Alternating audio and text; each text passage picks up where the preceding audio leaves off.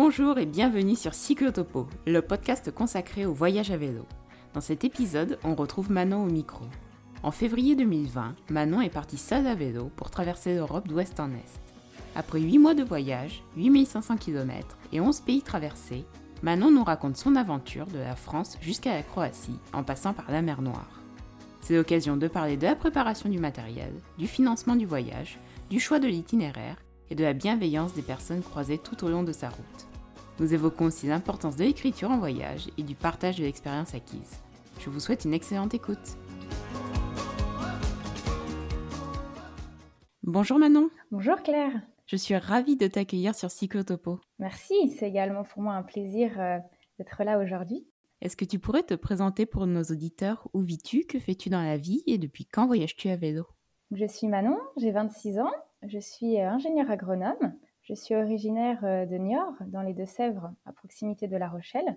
Et j'ai découvert le voyage à vélo il y a déjà presque 10 ans. Et donc depuis 10 ans, je parcours euh, la France à l'occasion de vacances ou de week-ends avec mon vélo. Et j'avais soif d'aventure et donc je suis partie pour un plus long voyage cette année. Je suis partie durant 8 mois en Europe. Tout d'abord, ma première question, c'est comment est venue cette envie de voyager à vélo? Alors, elle est venue d'une manière euh, un peu originale. Euh, donc, c'était euh, la veille de Noël avec mon cousin, il y a déjà dix ans, c'était en 2010. Nous regardions un atlas et puis on, regardait toutes ces routes, on, les touchait du doigt et on se disait, oh, on pourrait les sillonner à pied. Et puis, en discutant, on se disait que finalement, on pourrait peut-être même les, les, sillonner à vélo. On se disait qu'on pourrait même prendre notre sac à dos sur le vélo et qu'on pourrait partir.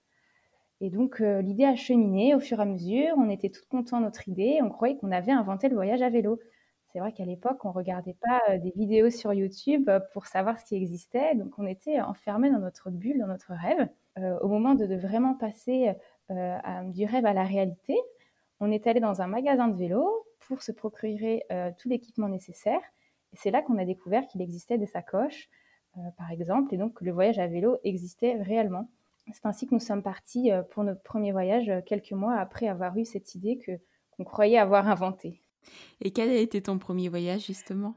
Alors, avec mon cousin, nous sommes partis euh, le long de la côte atlantique. Donc, nous avons parcouru la Vélodyssée de La Rochelle jusqu'au port de l'Espagne. Hum, nous sommes partis durant une semaine et là, c'est vrai que c'était l'aventure. On n'y connaissait rien, on n'avait pas forcément recherché d'informations sur comment partir en voyage à vélo. Et donc, on est parti euh, euh, innocemment euh, sur les routes. Et donc, le voyage à vélo, c'est quelque chose qui, t'a plu au final, vu que tu as, tu as persévéré et recommencé par la suite. J'ai vu sur ton site que tu avais fait la Loire à vélo, la vélo française et le Tour de Bretagne en tandem.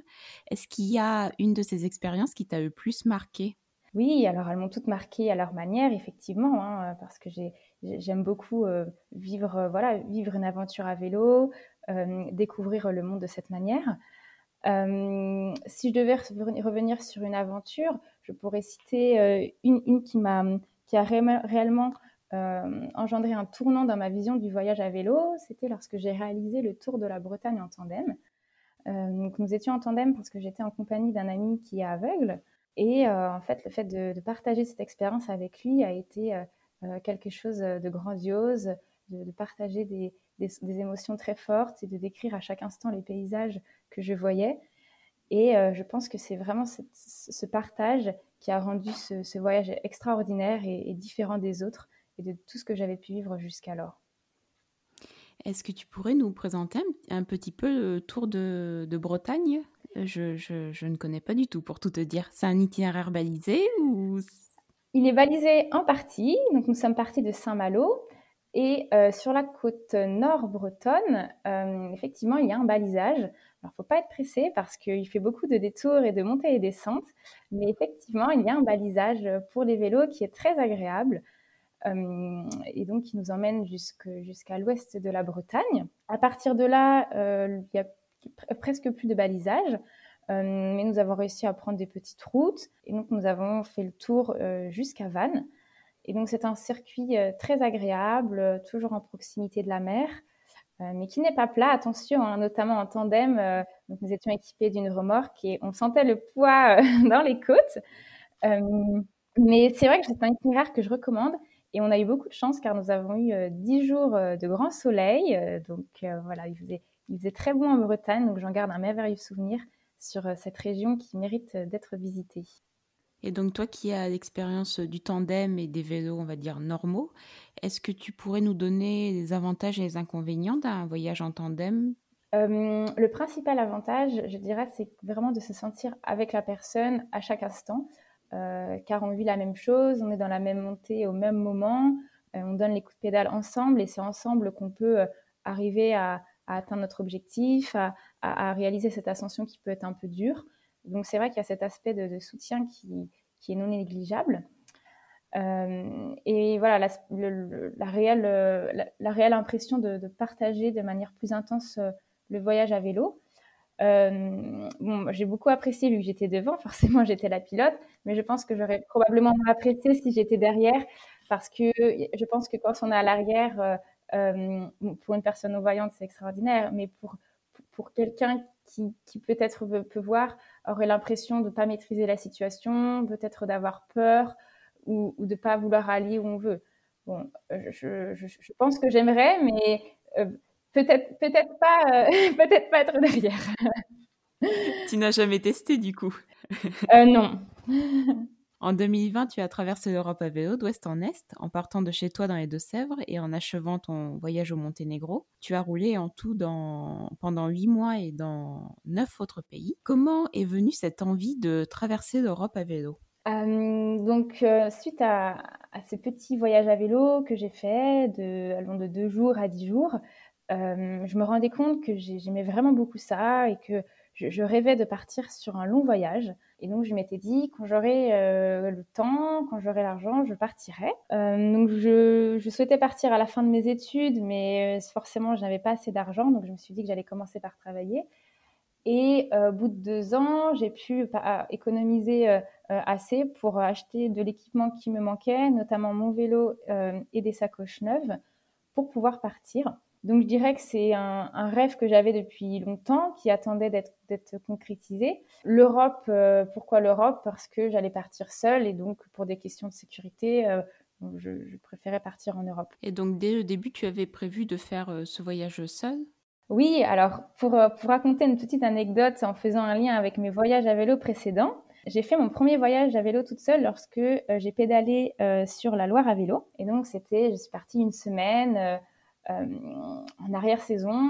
Et en fait, euh, je me suis ennuyée, vraiment, je me suis ennuyée dès les premiers jours. Je me disais, oh là là, c'est pas drôle le voyage à vélo toute seule, parce qu'auparavant, je partais toujours avec des amis ou de la famille. je m'étais dit, bon, euh, c'est pas extraordinaire, mais bon, c'est quand même bien. Et puis, j'ai eu l'occasion vraiment d'être hébergée régulièrement par des hôtes de la plateforme Warm Shower, qui est une plateforme qui accueille des cycles voyageurs. Donc, c'est vrai que ça m'a quand même permis de faire des, des rencontres intéressantes le long de cette Loire à vélo. Mais je m'étais dit, bon, je repartirai pas seule. Bon, rebelote, une année plus tard, je refais un voyage à vélo seul, euh, la vélo, de la, vélo française, donc de Caen à Bressuire, dans les Deux-Sèvres, pour aller voir ma famille, justement. Je m'étais, je m'étais dit que j'allais leur rendre visite un week-end, mais en y allant à vélo. Et là, c'était encore pire. Au bout de deux heures, je m'étais, j'écoutais un podcast euh, sur la route parce que sur cette euh, voie vélo balisée, alors qui est très belle par ailleurs, mais qui est un peu monotone, je m'ennuyais. Donc je m'étais dit, bon, je ne partirai pas seule. Et euh, finalement, euh, me voilà partir euh, seule sur les routes d'Europe.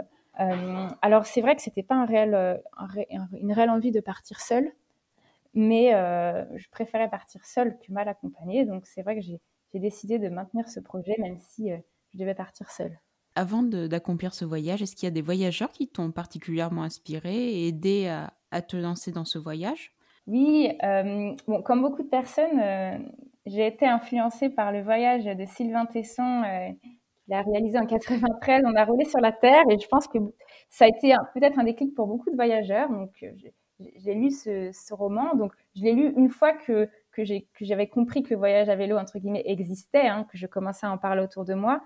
Et, euh, donc, euh, avant mon premier voyage, on m'avait offert ce livre-là. Et donc là, c'est là je me suis rendu compte qu'effectivement, voyage, le voyage à vélo existait, même s'il n'était peut-être pas, aussi populaire qu'actuellement. Il y avait quand même des personnes qui avaient voyagé avant. Donc je dirais que oui, Sylvain Tesson m'a beaucoup inspiré, mais par la suite, assez peu. j'ai plutôt cheminé de mon côté à, en voulant voyager puis en réalisant également de nombreuses autres expériences comme des voyages à pied ou, vivre en plein air.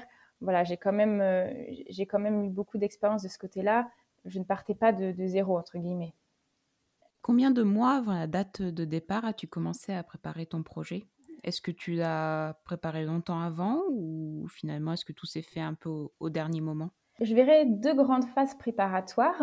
Euh, la première, c'est à partir du moment où j'ai annoncé à mon entreprise euh, que j'allais partir. Et donc ça, c'était au mois de juin 2019, donc six mois avant euh, la date à laquelle j'allais partir réellement de l'entreprise, hein, le temps qu'on fasse les formalités, que je prenne le temps de, de partir euh, doucement. Et euh, donc, je suis partie en février 2020. Donc, on va dire que, on va dire huit mois avant euh, la date de départ, j'ai annoncé. Et donc, à partir de là, tout s'est enchaîné. Je me suis mis à chercher un vélo, à acheter les sacoches. Là, je dirais que c'était une phase plus voilà, préparatoire. Je, me, je réfléchissais si j'avais besoin d'acheter certaines choses. J'y passais quelques heures par semaine, assez peu au final. Et euh, vu que j'avais encore mon travail à côté, j'avais aussi assez peu de temps à, allouer à préparer ce projet. Et donc, euh, après ces six mois où j'ai fini de travailler, lorsque euh, au mois de janvier 2020, j'avais plus de temps disponible pour préparer le projet, j'ai passé un mois de préparation que j'appellerais un peu plus intensive, où là, j'avais toutes mes affaires étalées sous les yeux. et donc ça, ça m'a beaucoup aidé. Je pourrais le conseiller pour d'autres voyageurs. Euh, parce qu'il n'y a rien de pire comme, sensation de partir et d'avoir l'impression d'avoir oublié quelque chose. Hein. Ça peut arriver très régulièrement quand on fait son sac. Euh, assez peu de temps avant, on a l'impression d'oublier quelque chose. Et là, je voulais faire mon sac vraiment longtemps avant. Et c'était pas, pas seulement une semaine, pas seulement trois jours, mais vraiment longtemps avant. Et donc, un mois avant, j'ai étalé tout mon matériel pour le voir, pour m'habituer, pour le connaître. J'ai changé régulièrement une chose par une autre. Et euh, ça a vraiment permis de partir sereinement, ou du moins de me dire, voilà, j'ai tout mon matériel, je pars et j'ai tout ce qu'il me faut.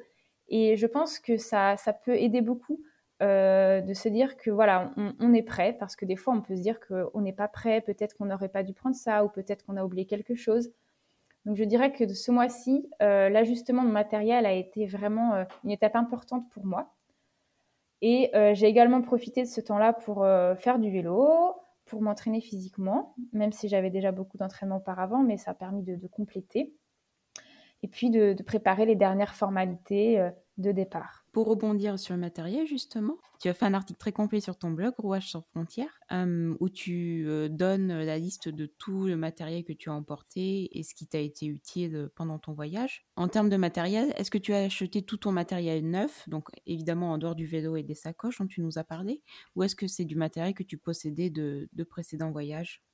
Pour la majorité du matériel, ce sont des affaires que je possédais déjà. J'avais euh, une grande partie du matériel. Euh, j'ai acheté euh, le vélo, les sacoches, une nouvelle tente. Pour le reste, je, possédais déjà tout.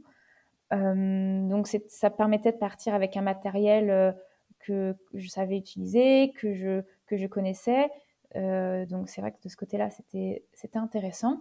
Et je suis pas déçue parce que si je peux faire un bilan euh, après avoir voyagé huit mois avec, euh, il y a beaucoup de choses qui sont encore intactes. Donc, euh, c'est plutôt rassurant, que ce soit du vieux matériel ou du plus neuf. J'ai assez peu de matériel abîmé. Tout le matériel a tenu. Donc, comme quoi, c'est vrai, quand on achète des choses, souvent, on peut faire de nombreux cycles d'utilisation avec. Tu as voyagé avec Sunrise, ton compagnon à deux roues, un beau Genesis Tour de Fer 30. Qu'est-ce qui t'a poussé à choisir ce vélo avec un cintre route plutôt qu'un vélo de randonnée plus classique? Oui, effectivement. Euh, qu'avant de, réaliser ce voyage, je voyageais avec un, vélo euh, un peu plus bas de gamme, si on peut dire. Et euh, je savais que je voulais partir à vélo pour un long voyage et que je ferais probablement d'autres dans ma vie. Donc, je ne voyais pas d'inconvénient à investir dans un vélo qui serait de qualité. Et donc, je voulais, voulais m'acheter un, réel vélo de voyage qui pourrait tenir le coup, tenir le choc. Je, voulais, je ne voulais pas remplacer des pièces euh, tous les 1000 km. Euh, donc, j'ai souhaité euh, acheter un, vélo de voyage qui avait cette renommée-là. Et en faisant quelques recherches, en étant conseillée par un magasin de vélo, j'ai finalement opté pour ce, vélo-là, car il était tout équipé, prêt à partir, très robuste. C'est vrai, quand on voit le nombre de rayons ou quand on voit le, poids qu'il pèse, on se rend compte que c'est vraiment un, vélo qui est fait pour le voyage. concernant le, cintre route, ça n'a pas été un choix volontaire. je dirais que je suis tombée dessus parce que le, le vélo l'avait. Mais j'en étais plutôt ravie parce que je suis habituée à faire du vélo de route. lorsque j'ai travaillé à Caen durant deux ans, je faisais du triathlon. Donc j'ai plutôt été habituée à, utiliser un manier, un vélo de route. Donc pour moi, je ne voyais pas aucun inconvénient, bien au contraire. Et je me disais qu'avec un, cintre comme ça, je pouvais également adopter plusieurs postures. Donc ça n'a pas été un choix, mais je ne regrette pas.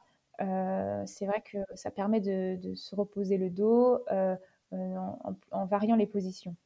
Lors de tes préparatifs pour ton voyage à vélo, est-ce que tu avais entendu parler du festival cyclo-camping international qui a eu lieu en janvier à Vincennes? Oui, bien sûr, j'en avais entendu parler et je m'y suis rendue. Et c'était une bonne occasion de rencontrer des cyclo-voyageurs et, de continuer la préparation pour mon voyage. Et j'aurais une dernière question sur les préparatifs. Comment as-tu financé ton voyage et à quoi était dédiée la part la plus importante de, ton budget pendant ton voyage? Euh, J'ai hum, autofinancé mon voyage. J'ai travaillé et économisé euh, pendant deux ans en pensant euh, à ce voyage. Et la majeure partie de mon budget a été consacrée au matériel. C'est vrai que si, on, si je fais le bilan global de toutes mes dépenses qui qui ont été liés à ce voyage. Plus de la moitié a été consacrée au matériel, mais j'aime pas forcément l'imputer directement au voyage car ce matériel va être réutilisé. Euh, donc je préfère le mettre, mettre ce poste un peu de côté. et donc si on enlève le poste matériel, mes principales dépenses ont été la nourriture au quotidien. Tu t'étais fixé un budget quotidien ou ça s'est fait finalement assez naturellement au jour le jour pendant le voyage? Oui, alors pour avoir une idée d'ordre de grandeur, bien sûr, je m'étais fixé un budget. J'avais mis à la louche 15 euros par jour, tout compris. Hébergement, nourriture, frais divers éventuels. Pour, pour, savoir si ça allait rentrer dans les clous, hein, si j'allais pouvoir aller donc mener à bien ce projet. Et euh, in fine, j'ai dépensé 8 euh, euros par jour, donc euh, sans compter le matériel. Donc dans ces 8 euros, on compte la nourriture, quelques frais liés au déplacement, notamment les frais de déplacement retour. J'ai compté également le forfait téléphone, les assurances, les, frais bancaires, etc. Donc tout compris, 8 euros par jour. je n'ai pas eu de dépenses d'hébergement parce que j'ai à chaque fois dormi euh, soit sous tente, euh, soit chez l'habitant, soit j'ai été accueillie par des autres warm showers. Mais euh, donc voilà, j'ai été en deçà du budget que j'avais préalablement établi. Tu es partie en février 2020 depuis Bessines dans les Deux-Sèvres. Est-ce que tu peux nous raconter un peu ton départ? Est-ce que tu es appréhendée ou est-ce que tu étais surexcitée à l'idée de partir? C'est vrai que le départ, c'est quelque chose d'important. Euh, pour moi, ça a été vraiment un jour particulier. Euh, je l'attendais avec impatience et sérénité, je dirais que voilà, vu que je me sentais prête. Oui, j'étais surexcitée et, et, confiante aussi, donc ce qui m'a permis de pas appréhender le départ, euh, de de pas non plus être trop triste. Et puis dès les premiers coups de pédale, c'était vraiment un, sentiment particulier que je n'avais jamais eu auparavant dans aucun de mes précédents voyages. Je sentais vraiment que J'étais pleinement libre parce que je n'avais pas fixé de date de retour. Et euh, avoir cette, euh, cette liberté et ce temps euh, qu'on s'accorde pour, pour faire notre rêve et se dire, voilà, maintenant j'ai le, temps de, j'ai le temps de pédaler, j'ai le temps d'aller où je veux, je peux choisir où je vais aller. C'était quelque chose d'exceptionnel et le, premier jour avait vraiment une saveur particulière dès les premiers coups de pédale. Je me disais, c'est dommage parce que c'était un sentiment tellement fort que si je m'étais dit euh, je partais deux semaines, je l'aurais jamais eu. Alors qu'au final, euh, euh, voilà, ce que je veux dire, c'est qu'on se bride quand on fait des voyages plus courts parce qu'on sait qu'ils ont une fin.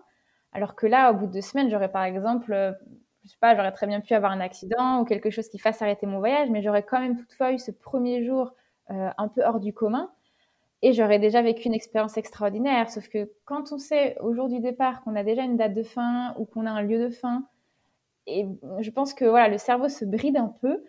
Et on est un peu moins exalté, même si pour mes précédents voyages, le premier jour était quand même quelque chose d'important. Mais là, c'est vrai que c'était très particulier. C'était à, la fois l'accomplissement d'un rêve, mais, le, mais également le début. Voilà, comme c'était la fin et le début en une seule journée.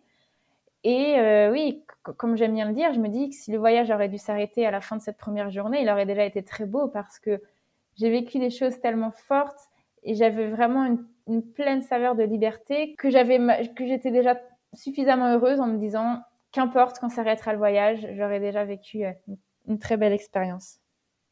Et est-ce que le premier jour où, un peu avant le voyage, lorsque tu le préparais, tu avais une idée du temps que tu allais voyager, pas forcément à la semaine près ou au jour près, mais est-ce que tu te disais je vais voyager moins de six mois, plus de six mois, un an? Est-ce que tu vu une idée euh, en tête? Oui, je visais euh, l'hiver 2020. Je voulais euh, maximiser la fenêtre climatique disponible durant l'année 2020. Donc je suis partie voilà, début du mois de février pas en plein hiver non plus. Les beaux jours allaient probablement arriver sous peu. Donc ainsi, j'ai pu profiter du printemps, de l'été et du début de l'automne, et puis arrêter avant les jours froids. C'était vraiment ce que j'avais en tête. Euh, je, m'étais dit, je vais, voyager le plus possible sous une météo agréable. Euh, j'avais quelques idées de pays en tête, euh, mais je n'avais pas tracé sur la carte noir sur blanc l'itinéraire, si ce n'est l'itinéraire en France parce que pour mieux m'aider à me projeter euh, dans mon projet, euh, mon combat de janvier, juste avant de partir, j'ai pris beaucoup de plaisir à, tracer mon, itinéraire en France, euh, aller visiter des sites où je n'étais jamais allée, préparer des points de chute pour aller rendre visite à des amis ou de la famille. Et ensuite, je m'étais dit, je me dirige vers l'Italie et puis les pays du, sud de l'Europe. Donc j'avais grosso modo des pays que je souhaitais visiter, mais je sais qu'il y a beaucoup de qu'il peut y avoir beaucoup d'aléas euh, lors d'un voyage à vélo, que ce soit des choses positives ou négatives, hein, euh, des rencontres, des, idées d'itinéraire qui arrivent sur le fil, que je ne voulais pas tracer très précisément mon itinéraire. Et je souhaitais euh, voilà, laisser libre cours à mes envies du moment, tout en restant voilà, dans, dans la zone géographique plutôt sud de l'Europe pour profiter du, soleil. Et ça me permet de rebondir sur l'itinéraire. Comment as-tu fait pour te guider une fois en voyage? Est-ce que tu utilisais euh, des cartes, un GPS, un téléphone ou rien de tout cela et tu faisais euh, avec les panneaux euh, routiers par exemple? Alors, un peu de tout ça, je dirais. J'aime beaucoup me diriger avec des cartes, hein, euh, comme beaucoup de cyclo-voyageurs, hein, même ceux qui utilisent des GPS, j'en entends beaucoup qui disent qu'ils préfèrent les cartes, hein, bien sûr. Donc, en France, je n'ai pas ouvert mon GPS, j'étais qu'avec des cartes parce que les cartes que j'avais achetées étaient très précises. Et d'ailleurs, j'ai pris un malin plaisir à, envoyer des cartes à des amis et à de la famille à qui j'allais rendre visite sur l'itinéraire pour, euh, pour ne pas avoir à les porter au début. Et donc, je suis allée cueillir euh, mes petites cartes routières euh, le long de mon itinéraire en France. Et puis, j'ai pu leur laisser également mes anciennes. Donc, c'était un petit jeu, euh, un petit jeu de cache-cache. C'était assez drôle pour, pour les premières semaines de mon voyage. et au sortir de la France, c'est vrai que les cartes que j'ai trouvées étaient beaucoup moins précises. donc, je les achetais toutefois, mais parfois, elles n'étaient pas assez précises pour trouver des routes assez petites, éviter les grands axes routiers. Et donc, je complétais euh, de temps en temps avec mon téléphone. Euh, mais je dirais plutôt surtout vers la fin du voyage. D'accord. Pour revenir sur la toute première partie de ton voyage, est-ce que tu peux nous présenter un petit peu l'itinéraire que tu as, que tu as suivi en France? Oui, j'avais euh, quelques endroits que je souhaitais visiter, comme la Dordogne, par exemple. Et puis, j'avais également quelques points de chute où je souhaitais me rendre pour aller rendre visite à à des amis et à de la famille. Euh, je me suis dirigée vers euh, la Dordogne, puis j'ai pris plein sud, euh, direction Toulouse.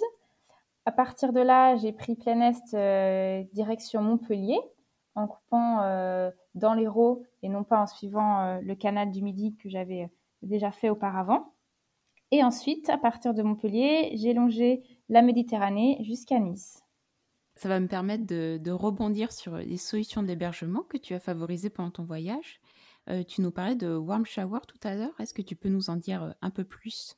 Oui, Warm Shower, c'est une, plateforme qui permet d'échanger avec des cycles voyageurs du monde entier qui peuvent nous héberger ou que nous pouvons héberger. Donc le principe est simple. Euh, on a une carte avec tous les autres potentiels. Et puis, euh, on peut les contacter euh, quelques jours avant de passer près de chez eux, savoir s'ils seraient disponibles pour nous héberger ce soir-là. Et donc, c'est totalement gratuit. C'est un système d'entraide euh, entre voyageurs à vélo. Ce réseau Warm Shower m'a beaucoup aidé en France, vu qu'il faisait encore froid. Je ne campais pas beaucoup. Que grâce à ça, j'ai pu j'ai pu avoir des soirées au, au, coin, au coin du feu en bonne compagnie. Et ensuite, je m'en suis principalement servi euh, dans les grandes villes, notamment les capitales en Europe, parce que euh, lorsque j'étais entre deux grandes villes, euh, je, je, préférais trouver une solution au jour le jour sans anticiper euh, mes demandes à faire aux autres. Euh, cependant, quand je savais que j'allais arriver dans une capitale dans les jours à venir, euh, je contactais un hôte dans ces villes-là. Et le reste du temps, tu privilégiais un accueil spontané chez l'habitant ou tu bivouaquais?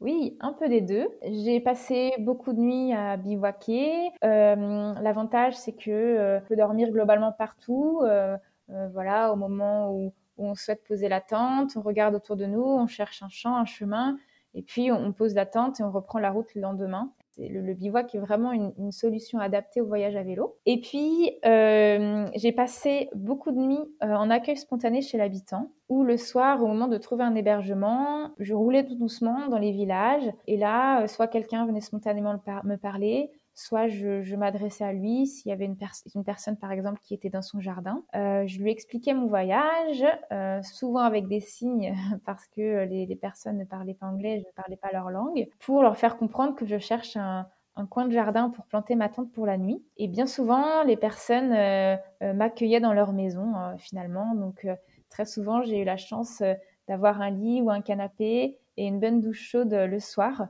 simplement en demandant aux gens. J'ai rencontré des personnes très très accueillantes. J'ai eu très peu de refus. L'astuce c'est de demander euh, plutôt de demander l'hospitalité plutôt dans des petits villages. Dans les grandes villes, ça marche beaucoup plus difficilement. Et euh, donc c'était, euh, je dirais que sur la fin de mon voyage, ça a été une de mes principales solutions pour dormir, pour avoir la sécurité à la fois de mon vélo et de moi-même, et puis la chance de rencontrer des personnes formidables. Et est-ce qu'au niveau de l'hébergement ou de l'accueil spontané, justement, est-ce que tu t'es senti plus à l'aise à la fin du voyage qu'au début ou est-ce que c'était déjà quelque chose que tu pratiquais dans tes précédents voyages? Non, dans mes précédents voyages, je ne l'avais jamais fait, tout simplement parce que j'étais la plupart du temps avec d'autres personnes. Et c'est vrai que quand on est deux ou quatre, la plupart du temps, on bivouac ou alors on va prendre un camping. C'est quand même différent d'aller tout seul vers des personnes ou d'être déjà deux ou trois et d'aller demander hospitalité. Ça peut être même malvenu, notamment en France et si on demande à des Français.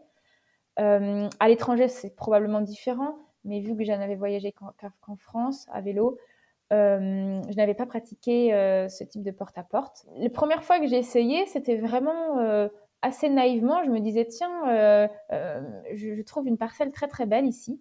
D'ailleurs, c'était le cas de ma première demande. Hein. C'était à, à, Sienne, en Italie. Je vois une très belle plateforme, euh, par parcelle, avec de, l'herbe bien tondue. Mais je me doutais que c'était à quelqu'un, donc je n'allais pas poser la tente comme ça. Et je me suis dit, bon, je vais quand même leur demander eh bien, les personnes m'ont spontanément invité à prendre le repas et à dormir finalement chez elles. Et je m'y attendais pas du tout là, c'était vraiment euh, d'une manière totalement innocente. Les fois d'après, c'était aussi d'une manière entre guillemets assez innocente parce que je ne savais pas qui, que les gens pouvaient être aussi accueillants. Donc à chaque fois, je demandais, euh, je, je croyais vraiment que j'allais planter la tente dans leur jardin. Puis au fur et à mesure des rencontres et des soirs, je me rendais compte que les personnes m'accueillaient de plus en plus. Et donc, euh, je, voyais que c'était à la fois plus facile, effectivement, parce que je savais exactement peut-être plus mimer ma demande, expliciter ce que je, ce que je désirais, mais également une, répétition, entre guillemets, aussi, euh, qui peut, peut arriver. Mais euh, dans tous les cas, les rencontres sont à chaque fois uniques et exceptionnelles. Et, c'est vrai que je me souviens de chacune des personnes qui m'ont hébergée. Ça a été à chaque fois des, rencontres merveilleuses. Être seule dans ces cas de figure m'a aidé. Pour le coup, là, ça a été un avantage parce que les personnes euh, voyant une jeune fille toute seule en train de voyager euh, n'osent pas dire non, entre guillemets. Euh, mais très souvent, les gens acceptent, probablement premièrement par pitié, mais ensuite en se disant Mais dis donc, quel voyage Et, finalement, les gens sont je dirais que des fois presque plus, plus heureux que moi euh, quand, euh, quand je raconte mon voyage ou, au cours de la soirée. Et donc, c'est vrai qu'être seule pour ça est un avantage, euh, mais que j'ai aussi recherché parce qu'en étant toute seule, bivouaquer toute seule peut aussi présenter des risques. Donc, je recherchais également la sécurité de dormir chez l'habitant. Pour rebondir sur la sécurité, est-ce que tu t'es senti en insécurité à un moment donné dans ton voyage? Non, en dehors euh, des routes euh, et des problèmes liés aux voitures, je ne me suis pas sentie en insécurité. les fois où j'ai pu avoir peur, c'était sur la route, lorsque des voitures frôlent, des camions roulent trop vite, euh, des personnes dépassent alors qu'il y a un virage, euh, des choses comme ça. Là, c'est vrai que j'ai eu, eu des, frayeurs sur la route, oui, c'est là où je me suis sentie le moins en sécurité. Pour éviter ça, plusieurs choses. La première, éviter euh, les grands axes routiers.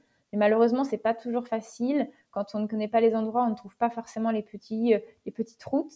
Et dans beaucoup de pays, les petites routes sont synonymes aussi de routes non goudronnées.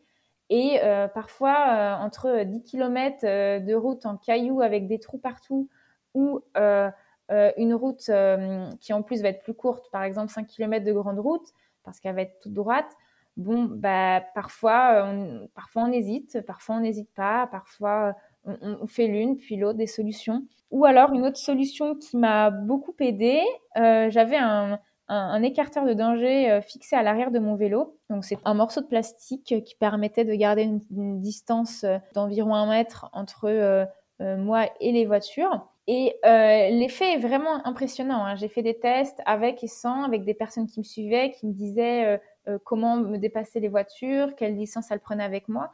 Et les personnes me disaient que c'était flagrant la différence quand je l'avais. Et c'est vrai que je le ressentais. Parce qu'au-delà du fait d'obliger, entre guillemets, les voitures à faire un écart du fait de cette, présence, de cet écarteur de danger, il y avait aussi l'aspect de le, fait que les voitures se disaient Ouh là là, attention, il y a un vélo, faut vraiment que je fasse attention. En plus, il a un morceau de plastique orange flashy, euh, je vais m'écarter. Et donc, finalement, il s'écartait d'autant plus que l'espace dont il avait besoin avec seulement euh, l'espace imposé par l'écarteur de danger. Je dirais que ça cela m'a bien aidé, hein, a permis vraiment de forcer les voitures à à s'éloigner de moi parce que c'est c'est vrai que dans les, routes que j'ai empruntées, euh, très très nombreuses fois, vraiment, je me suis dit, c'est passé à ça, et si j'avais glissé, j'aurais j'aurais été sous les voitures ou les camions.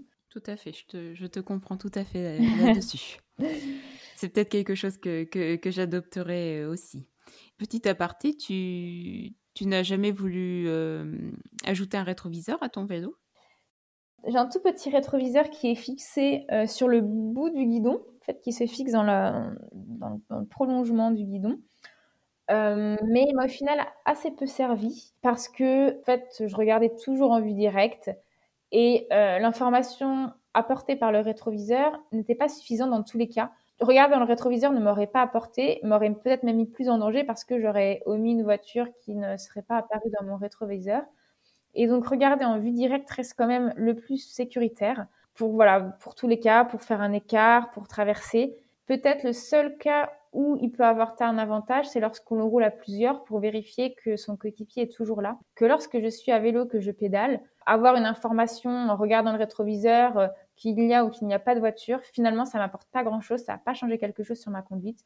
Et si je veux traverser ou déboîter ou m'écarter, je vais regarder en vue directe. Donc au final, j'ai réfléchi et je n'ai pas trouvé de situation dans lesquelles le rétroviseur m'apportait une information euh, nécessaire. Merci beaucoup pour ton retour concernant le rétroviseur.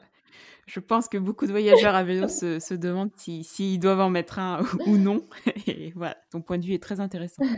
Euh, revenons sur ton itinéraire. Où as-tu été après Nice? J'ai vu que tu avais commencé un tour de Corse. Oui, alors totalement improvisé, effectivement. Donc à Nice, je devais rejoindre euh, une amie, Lison, que j'avais rencontrée euh, par hasard quelques temps avant euh, sur, sur un site de compagnon de voyage à vélo, donc une rencontre totalement fortuite. Et nous avions prévu de nous retrouver à Nice pour pédaler ensemble direction l'Italie pour une durée non déterminée. donc c'est pour ça que je, je vais dire on, je vais parler pour plusieurs personnes quand je vais raconter la suite de l'itinéraire. Et donc, nous avions prévu de nous rendre en Italie à la mi-mars. Or, à ce moment-là, euh, la Covid commençait à sévir et euh, les frontières étaient fermées. Donc, on a commencé à réfléchir à un, itinéraire euh, bis. On a pensé à la Corse qui pourrait permettre, entre guillemets, de patienter. Voilà, on se disait, ah, on a le temps de faire le tour de la Corse, peut-être, et quand on viendra, la frontière avec l'Italie sera réouverte, on pourra reprendre la route. Euh, donc on prend le, ferry, on arrive à Bastia, on commence tout heureuse notre tour euh, de l'île, et puis au bout du deuxième jour, on apprend qu'on va devoir rentrer euh, parce qu'il y a un confinement généralisé en France. Alors moi, j'étais totalement déconnectée. Ça faisait un mois que j'étais sur la route. Je n'écoutais pas les infos. Je ne comprenais pas trop. Je me suis dit, bon, soit peut-être on va être on va être enfermé quelques jours. Bon, d'accord, on reprendra après, c'est pas grave. Et donc, au lieu de faire un tour entier de Corse, euh, on a fait un demi-tour. Nous sommes arrêtés à Ajaccio parce qu'il fallait rentrer au plus vite. Et euh, à partir d'Ajaccio, nous avons été contraints d'être en confinement euh, durant presque deux mois euh, près de Nice, donc où Lison avait une maison de vacances par chance à Cannes-sur-Mer. La, chance a été qu'en fait, moi, j'ai pu m'arrêter en confinement pile à l'endroit où j'étais arrivée en voyage à vélo. Donc ça, ça a été assez satisfaisant. C'est-à-dire que je n'ai pas eu de demi-tour à faire, je n'ai pas trouvé un hôtel, un hébergement, une amie ou de, de la famille. J'étais pile arrêtée là de toute façon, donc je me disais, bon, soit, c'est seulement une pause pour l'état d'esprit, ça a été, pour mon état d'esprit, ça m'a vraiment aidé. Pas avoir euh, à faire de demi-tour. Hein. J'avais seulement commencé, euh, mis un tour de Corse. C'était pas très grave de l'arrêter plutôt que prévu. Et donc là, j'ai passé, euh, voilà, presque deux mois avec Lison euh, dans cette maison à attendre que les portes de l'aventure soient de nouveau réouvertes. Est-ce que pendant cette période, tu as remis en cause ton voyage ou tu avais la certitude que tu pourrais repartir par la suite oui, j'avais la certitude que je pouvais repartir euh, quand l'a été la question, mais dans tous les cas, je savais que la situation allait s'améliorer, qu'un jour ou l'autre, on allait pouvoir ressortir. À aucun moment, j'ai pensé que ça pouvait finir. C'est vrai que j'entendais des voyageurs qui rentraient. Forcément, c'est des voyageurs qui étaient déjà loin en, en sortie de la France, dans d'autres pays, donc la question se pose. Moi, j'étais encore en France, donc c'est vrai qu'à aucun moment j'ai remis en, question mon voyage. D'autant plus que euh, au début, ça ne devait être que deux semaines de confinement, donc pour moi, ça restait encore dans l'acceptable. Après, bon, les, les, les, semaines ont été un peu plus longues que prévu.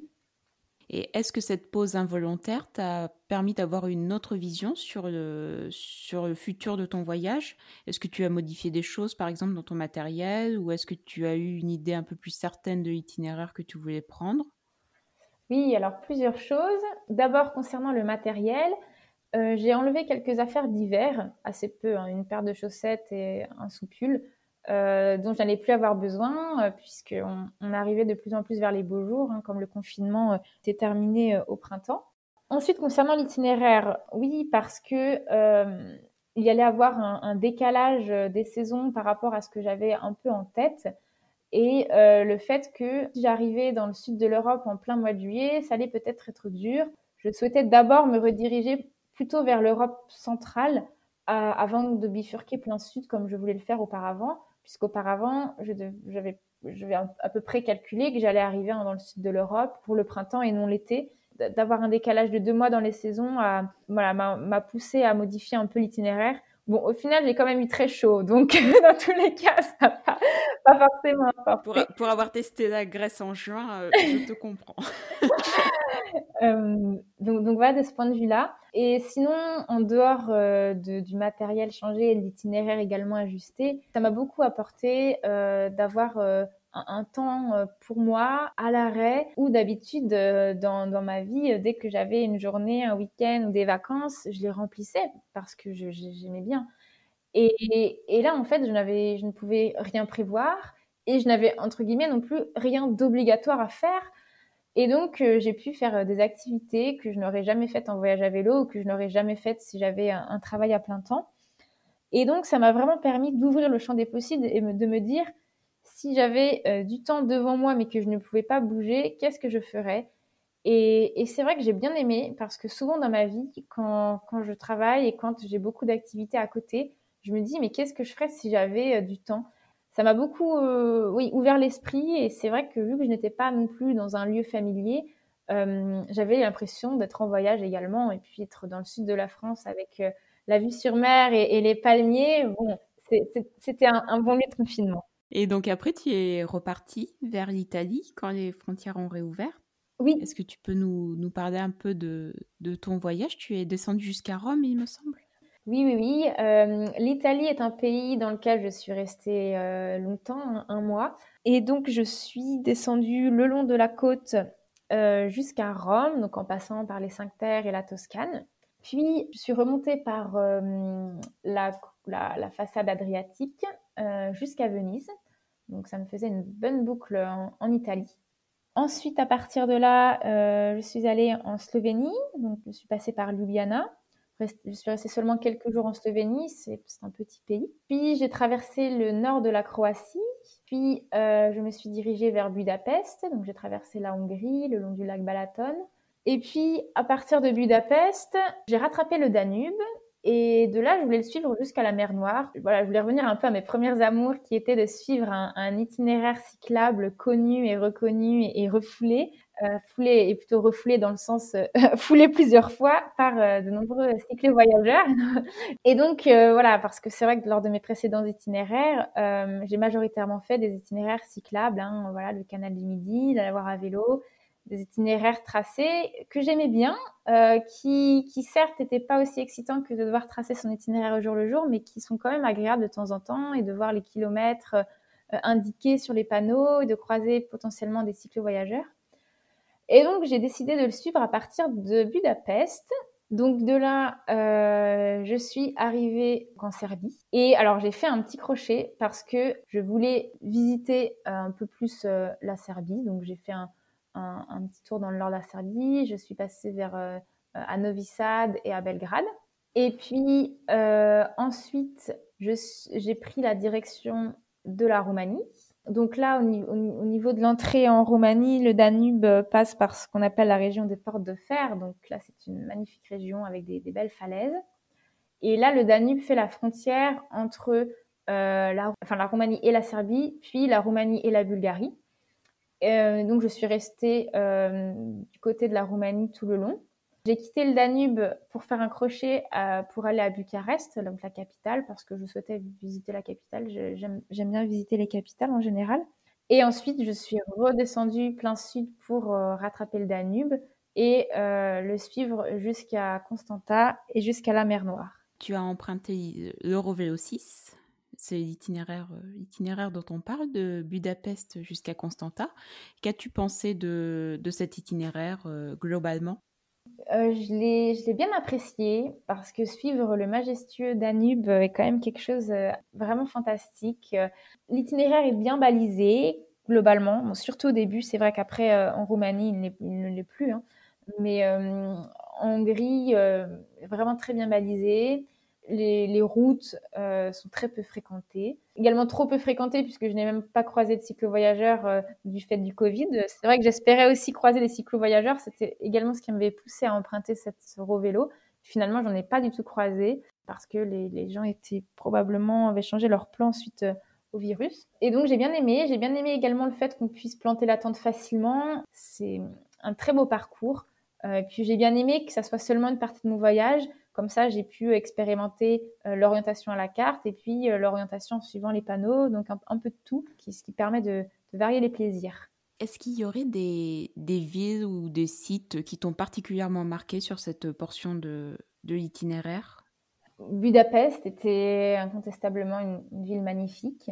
Et ensuite, j'ai beaucoup aimé euh, la partie en Roumanie donc là, ce n'était pas balisé, mais euh, je, circulais sur des routes, euh, des petites routes entre des villages. Et c'était vraiment un réel dépaysement de, croiser ces, populations qui semblaient coupées du monde. C'était vraiment euh, particulier de, voir plus de charrettes que de voitures. Et c'est une, portion que j'ai vraiment beaucoup appréciée, donc tout le sud de la Roumanie, le long du Danube. Est-ce que pour toi, Constantin marquait la, finalité de ton voyage ou tu savais par la suite que, que tu ne t'arrêterais pas là et que tu, repartirais? Non, je savais que j'allais continuer, mais c'était un point d'étape important. Euh, j'aime bien, euh, durant un, long voyage comme le mien, mettre des, points d'étape pour fractionner le voyage et avoir un sentiment d'accomplissement euh, régulier et non pas qu'à la fin du voyage dire je suis arrivé. Et donc moi j'avais de, nombreux points entre guillemets où, je savais que j'étais très heureuse, j'allais être très heureuse d'arriver parce que ça représentait un accomplissement, par exemple Nice, par exemple Budapest, et la mer Nord en faisait partie.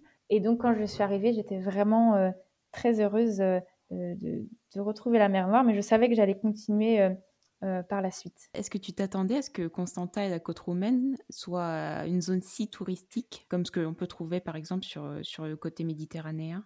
Euh, moi, je m'y attendais pas et, c'est vrai que ça m'a troublée, presque écœurée. Et c'est vrai que j'en ai même, même fui euh, la côte bulgare. C'est vrai que j'avais prévu de, l'allonger.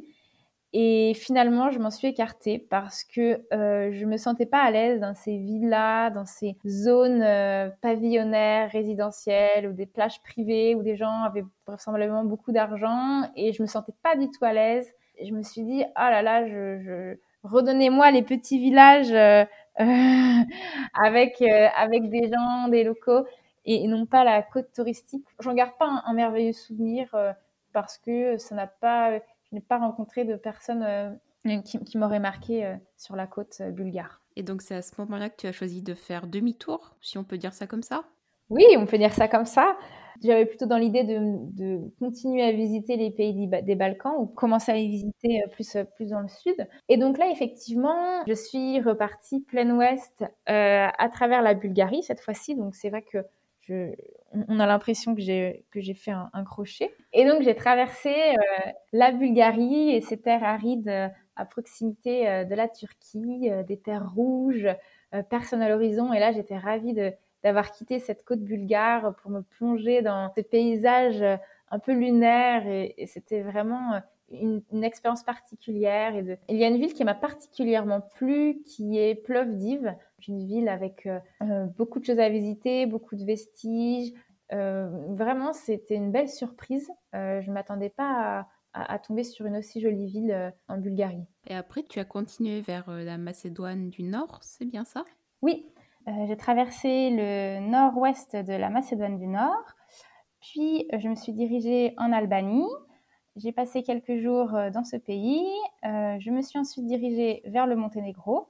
Donc, euh, j'ai longé le Monténégro sur la côte, le long de la côte adriatique, pour terminer mon voyage à Dubrovnik, en Croatie. Et est-ce que tu as eu des problèmes pour passer les frontières? Est-ce que tu as dû faire des tests Covid, par exemple? Donc, Je n'ai globalement pas eu de problème, quasiment aucun pour passer toutes les frontières. Il y avait juste à une frontière où il, il fallait que je passe un test. C'était pour euh, aller de l'Albanie au Monténégro, parce que vu que je, venais d'Albanie, euh, je ne pouvais pas entrer au Monténégro sans faire de test. Et je n'ai eu aucun problème et le virus ne m'a ne, m'a pas stoppé euh, pour la suite de mon voyage. Donc après le confinement, il, il ne m'a pas retardé du tout pour la suite de mon voyage. Et tu nous parlais des, des autres voyageurs à vélo que tu aurais espéré croiser sur Eurovélo 6 et que tu n'as pas vu malheureusement. Est-ce que tu as continué euh, à partager ton voyage avec quelques, quelques voyageurs pendant, pendant cette traversée de l'Europe? Est-ce que tu as tout de même rencontré des, des voyageurs à vélo? Oui, j'ai voyagé euh, avec Lison durant un mois et euh, nous avons également voyagé avec François, donc un cyclo-voyageur que nous avons rencontré le long de la route, qui nous avait contacté euh, suite à notre, euh, notre page Facebook, qui nous suivait. Il a vu qu'on n'était pas loin l'un de l'autre euh, en Italie. Et donc, nous avons passé deux semaines avec François. Et euh, Lison, aujourd'hui, est justement en voyage avec lui. Ils sont encore sur les routes d'Europe tous les deux. Et mon ami également m'a, rejoint à plusieurs reprises pour pédaler avec moi quelques jours. Et pourquoi ce choix d'arrêter ton voyage en Croatie à Dubrovnik? Pour plusieurs euh, raisons. Euh, la première parce que l'hiver approchait. C'est vrai que j'ai eu de la chance au cours de mon voyage d'avoir euh, eu du très beau temps quasiment tous les jours. Mais là, le froid commençait à se faire sentir, la pluie commençait à arriver également. Et comme je, souhaitais arrêter mon voyage également pour l'hiver, c'était le bon moment, la bonne occasion. Et puis surtout, j'avais j'avais réellement envie d'arrêter le voyage pour me consacrer à d'autres choses. J'avais euh, voilà, j'avais eu ma, dose d'aventure euh, pour le moment. J'étais comblée et ravie. Et je me disais que je, voulais euh, savourer ce voyage, me replonger dans mes écrits et mes photos pour prendre le temps de le digérer. Et tu es rentrée en France du coup après, après l'arrêt de ton voyage ou non? Non, je ne suis pas rentrée directement en France. J'ai passé deux mois en Allemagne euh, avec mon ami. Donc j'ai retrouvé mon ami, ce qui était également un argument euh, euh, pour l'arrêt du voyage, où nous, nous vivons dans un van. Donc dans ma tête, je suis encore également en voyage et, je n'ai pas repris une routine. je suis encore dans l'aventure, toujours sans eau courante, sans douche, et, je prends encore moins de douche que pendant mon voyage à vélo. Donc, c'est encore le voyage. tu as raison, presque comme un voyage à vélo. et vous êtes, vous êtes où actuellement en Allemagne? À Wismar, euh, au nord de l'Allemagne. Il a neigé ce matin d'ailleurs. c'est ce, que j'allais te dire, tu, dois avoir un petit peu froid.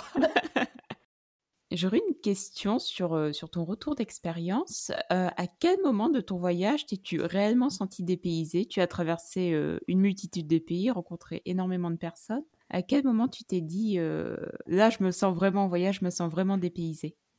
Je dirais que c'était en Macédoine, Macédoine du Nord. Là, j'ai vraiment été confrontée à un choc des cultures que je n'avais pas eu auparavant. Euh, certes, euh, la Roumanie était déjà très dépaysante, la Bulgarie également, mais arrivé en Macédoine du Nord, c'était tout autre chose. Je sentais beaucoup plus euh, d'insistance dans les regards. Je, me sentais épiée, observée. Je ne pouvais plus faire un pas devant l'autre. Et c'est vrai que je me sentais pas toujours à l'aise dans ce pays-là. Tu as partagé tes, aventures sur Facebook pendant ton voyage, sur la page Rouage sans frontières. Avais-tu prévu de partager ton voyage avant de partir ou est-ce que cela s'est fait euh, naturellement euh, au cours euh, de ton périple? Oui, j'avais prévu de partager mon voyage au quotidien pour tenir au courant mes proches de mes aventures. C'était la principale raison. voilà, centraliser tout en un même endroit pour éviter de répéter à tout le monde, entre guillemets, euh, ce que j'ai fait. Chose que je n'avais pas faite pour mes précédents voyages ou que je ne faisais pas régulièrement, mais je me disais, allez, euh, un peu de réseau social ne fera pas de mal, je, je, je, vais, je vais me créer une page Facebook et je, je vais publier. Et c'est vrai qu'au début, je ne pensais pas publier aussi régulièrement, mais au final, je, publiais quasiment tous les jours quelques photos, quelques lignes.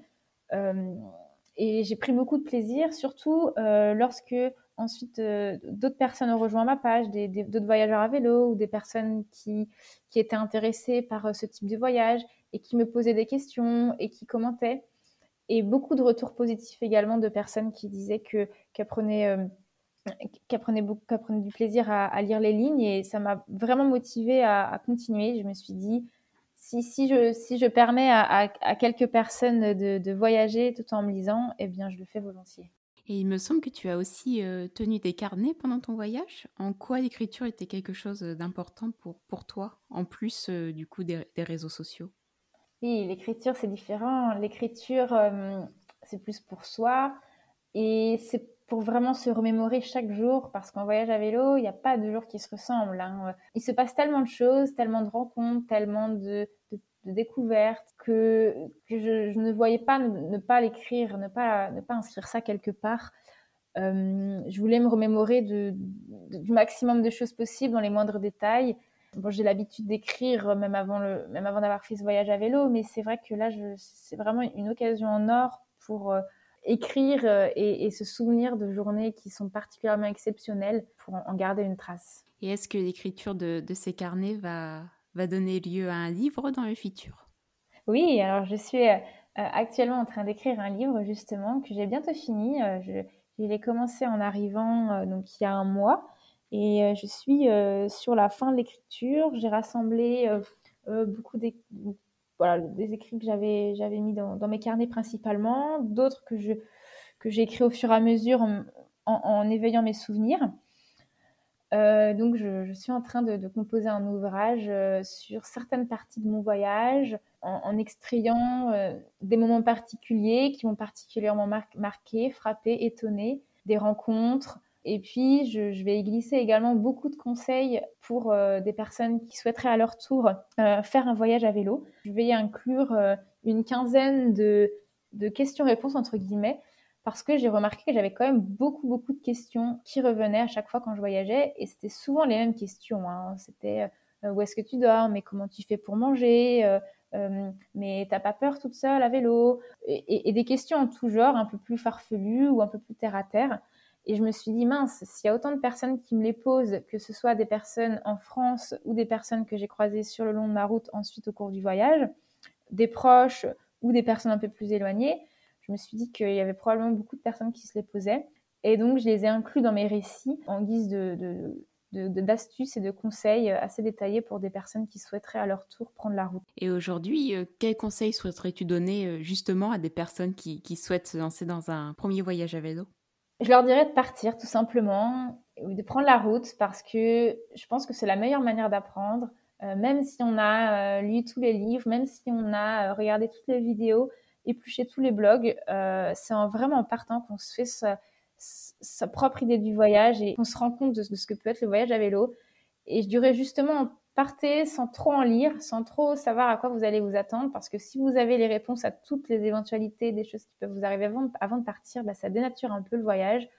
Euh, moi, lors de mon premier voyage à vélo, euh, je, je, croyais qu'il y avait un on croyait qu'il y avait un, camping avec mon cousin, un lieu euh, où on, se rendait, et puis au final, on s'est rendu compte qu'il n'y avait pas de camping, et donc on, on, est tombé sur quelqu'un qui nous a hébergés, etc. Et on savait même pas que c'était possible de, que quelqu'un nous parle comme ça spontanément je pense que c'est vraiment très important de ne pas chercher à répondre à toutes les questions qu'on a et de ne pas trop se tracasser, de se créer de notre cerveau parce que ce qui est très beau, c'est de, trouver aussi soi-même sur le moment des manières pour les résoudre. Et moi-même, si par exemple, on se demandait s'il y avait certaines choses que j'aurais aimé savoir avant de partir en voyage à vélo, certaines choses supplémentaires qui auraient pu, par exemple, m'éviter des, moments euh, où, j'ai pu euh, avoir des doutes ou des manques de connaissances sur le vélo ou d'autres choses, eh ben, en aucun cas, j'aurais aimé les savoir parce qu'en fait, c'est justement quand on est dans cette zone un peu d'inconfort, où on manque de connaissances, où on a un pépin, qui va nous arriver probablement les meilleures choses parce qu'on va rencontrer quelqu'un qui va nous aider. On va... Et, c'est là qu'on se forge les meilleurs souvenirs et probablement là où les meilleures choses arrivent. Donc, euh, allez-y, partez en voyage et ne vous embêtez pas trop à, trop préparer non plus parce que euh, le meilleur est quand rien n'est prévu euh, d'avance. Je, suis tout à fait d'accord avec toi. Les, meilleurs souvenirs viennent des plus grosses galères. Et une toute, toute dernière question. Tu nous as dit que tu étais encore un petit peu en voyage en Allemagne. Est-ce que pour le futur, tu as, tu as des projets de voyage à vélo ou non? Ou sinon, est-ce qu'il y a des destinations qui te font particulièrement rêver? Oui, j'aimerais beaucoup partir euh, en Amérique du Sud euh, à vélo. Je vais construire petit à petit, progressivement, euh, le, projet pour repartir de plus belle sur la route. Je te souhaite une longue vie de voyageuse à vélo et je te remercie énormément Manon pour, pour ton témoignage et je te souhaite plein de belles aventures à vélo. Merci Claire et merci à tous.